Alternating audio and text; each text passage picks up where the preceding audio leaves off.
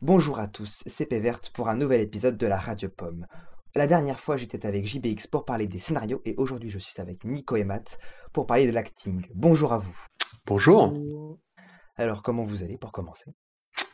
Bah ça va. Bah, ça va plutôt bien. Eh ben, c'est très très bien. Est-ce que vous pourrez dé- décrire en quelques, en quelques mots qu'est-ce que vous avez fait euh, Quelles sont vos créations?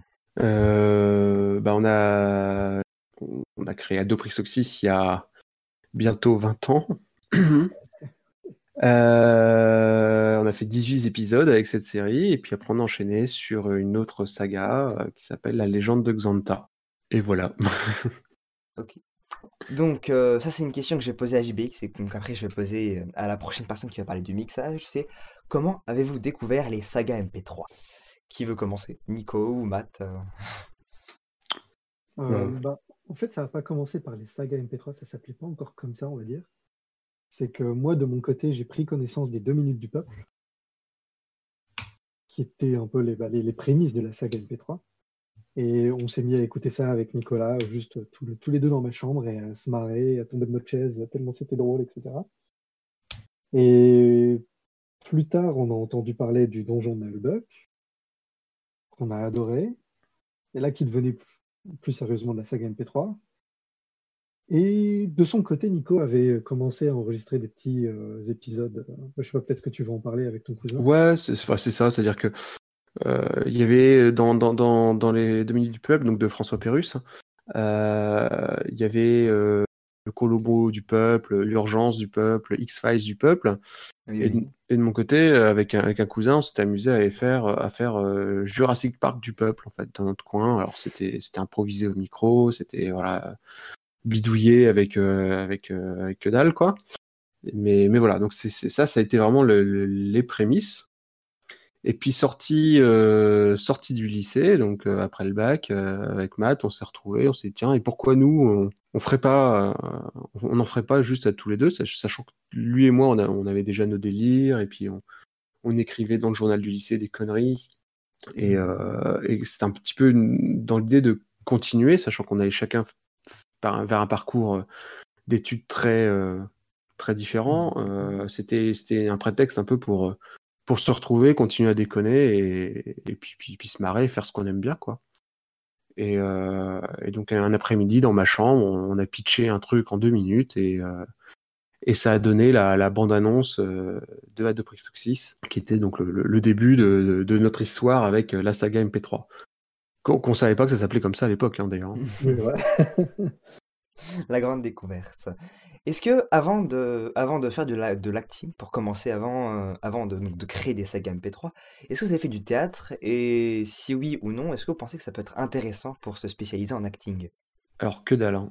Euh, Ouais, on a fait des tests un peu forcés comme ça au lycée, quoi, je pense. euh, ouais, voilà, comme tout le monde. Hein, euh, du théâtre. on a fait la fête de l'école. Hein. Mais euh, non, non, non, que dalle. Je m'y arrivais de faire des sketchs sur scène, euh, des, des, des reprises de, de sketchs de Coluche sur scène, des choses comme ça, mais rien de rien de foufou, quoi. Rien. Et puis surtout nos, nos premiers épisodes, enfin, euh, Adobe euh, a- s'est bonifié avec le temps, à, à force de, de faire, à force de d'envie. Euh, Et à partir du moment où on en public aussi.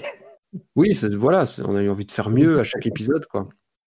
Mais, mais on n'a aucun, aucun bagage de ce, de ce côté-là, quoi. Donc, euh, par contre, oui, je, je suis convaincu que, que quelqu'un qui, qui, qui a, qui a fait du théâtre ou, ou d'autres formes de, d'art dramatique a certainement plus de facilité à donner de la crédibilité à ses personnages, euh, si c'est la crédibilité qu'il recherche, en tout cas. Ok, ok. Est-ce que vous avez une préparation spéciale avant de vous enregistrer, euh, une sorte d'entraînement, de trucs comme ça, ou non, que dalle, direct, on, vous foncez. euh, Ben, en en général, mm, depuis, depuis qu'on écrit le texte, ce qui n'a pas toujours été le cas, euh, on, on- on relit assez régulièrement les dialogues, les dialogues on les joue euh, directement entre nous.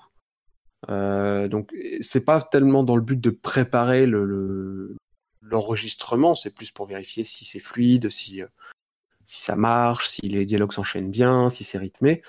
Euh, mais en soi, ça, ça prépare déjà, c'est-à-dire que l'un comme l'autre, on sait déjà comment l'autre va jouer le personnage et, euh, et, et à quel rythme et tout ça. Donc je pense que ça aide. Maintenant, c'est pas dans une logique de préparation d'enregistrement, quoi.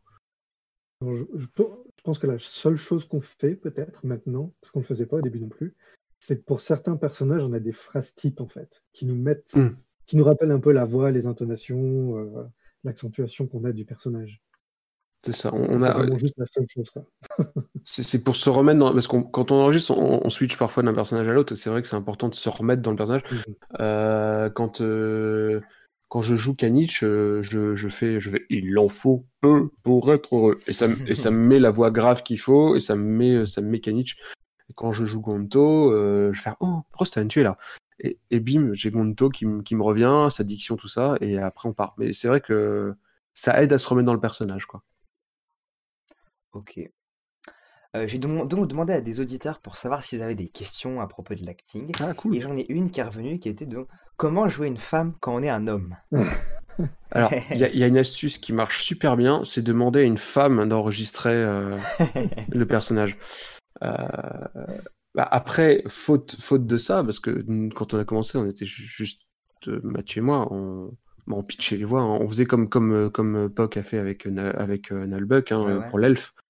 On fait notre voix, on prend une notation, une intonation un petit peu euh, un, peu concon et boum, on a on a une voix féminine ultra ultra sexiste. euh, qui, mar- qui marche très bien pour ce qu'on essaie de faire, quoi. Mais euh, là, sur Xantar, les personnages féminins, on a, on a, à, à quelques exceptions près, pour des personnages ultra secondaires qui, surtout du début, parce que maintenant, maintenant, on, fait appel à des copains, des copines surtout, pour, euh, pour faire les voix, ça enrichit considérablement le, le, le résultat final, quoi. Ouais, parce qu'au tout début, vous étiez juste deux, et puis après, avec votre ordinateur, vous mettez des voix de, de personnages euh, piqués sur, piqués sur Internet ou sur la télé. Et puis maintenant, avec Xanta, je pense euh, il y a beaucoup plus de personnes. Il y a le Mago, il y a plusieurs personnes qui participent. C'est ça. c'est assez énorme. Bah, on s'est- on s'est fait des copains, en fait, au fur et à mesure. Alors, c'est, on, on a découvert. il y avait une communauté en fait. C'est ça. À Dobrix aussi, c'était fini déjà à ce moment-là. Mais on, on s'est rendu compte qu'il y a une communauté, puis on a fait des connaissances super bah, dans les salons. On a commencé à être invité dans les salons, c'est c'est de là que c'est parti en fait. La MP3 à Paris. Euh, voilà. Euh, avant ça, avant ça, il y avait euh, Mhm. les Jeux du Téméraire à Nancy. Et, euh, et c'est là qu'on a rencontré le Mago, c'est là qu'on a rencontré euh, JBX en, de visu pour la première fois, parce qu'on avait, on avait Ah échangé oui. par mail interposé, mais c'était tout. Euh, et euh, et d'autres, et, et bien d'autres. Et euh, puis maintenant, c'est devenu, c'est vraiment devenu des amis. Et puis on, on se renvoie à l'ascenseur, on, on s'invite les uns les autres dans nos, dans nos créations, et c'est super sympa. Et puis ça enrichit considérablement le l'acting, justement. Je pense que, puisque c'est de, la c'est de ça qu'on parle, je pense que plus on a de, de comédiens, si on peut, avec des gros guillemets hein, pour, pour ce qui nous, nous concerne nous, mais euh, plus on a de comédiens, plus, plus, plus ils peuvent eux aussi apporter leur petit truc. Le, il y a certains, certains personnages qui ont pris énormément de, en, en couleur euh, quand ils sont passés entre les mains de quelqu'un d'autre parce que parce qu'ils apportent quelque chose auquel on n'aurait pas pensé à l'écriture, quoi. Ouais, carrément. Et puis, de toute façon, nous, on est aussi limité dans ce qu'on peut faire avec notre voix, la modifier, les intonations. Il y a des moments où on va toujours reconnaître euh, que ce soit moi ou Nico. Ouais. d'avoir quelqu'un qui fait un autre personnage. Et puis, des fois, on a découvert des, des, des personnages qu'on avait donnés à d'autres personnes qui le faisaient parfaitement bien et on n'aurait jamais pu euh, le faire aussi bien. Ou qui faisaient quelque chose de carrément différent Oui, auquel on avait qu'on avait anticipé et ça rendait trop bien. Euh, un, un des exemples, euh, c'est c'est pour un, dans un épisode de Xanta où les personnages arrivent près d'une planète et il y a un vaisseau, un, un chasseur qui, qui vient, enfin, comment dire, un, chasseur de sécurité qui vient pour les intercepter, leur dire euh, Ouais, ouais. de dégager quoi. Et euh, bon, euh, on l'avait écrit très premier degré quoi, c'est-à-dire bon bah c'est un militaire qui s'adresse à eux point barre. Et euh, donc Johnny Pigeon, euh, à qui on a on a on a confié euh, le rôle, nous a fait un personnage. Il nous a fait deux versions. Il nous a fait la version telle qu'on l'avait demandé et il nous a fait la version où le gars était genre complètement blasé de, de son taf. On sent qu'il en avait marre. Un chasseur G1-8 à vaisseau étranger. Vous êtes vous venez de pénétrer dans un espèce planétaire non autorisé ouais. mais vraiment genre hyper blasé, etc. C'est génial, c'était génial. On l'a gardé parce que c'est ça, ça rendait le personnage beaucoup plus intéressant du coup et plus drôle. Mhm.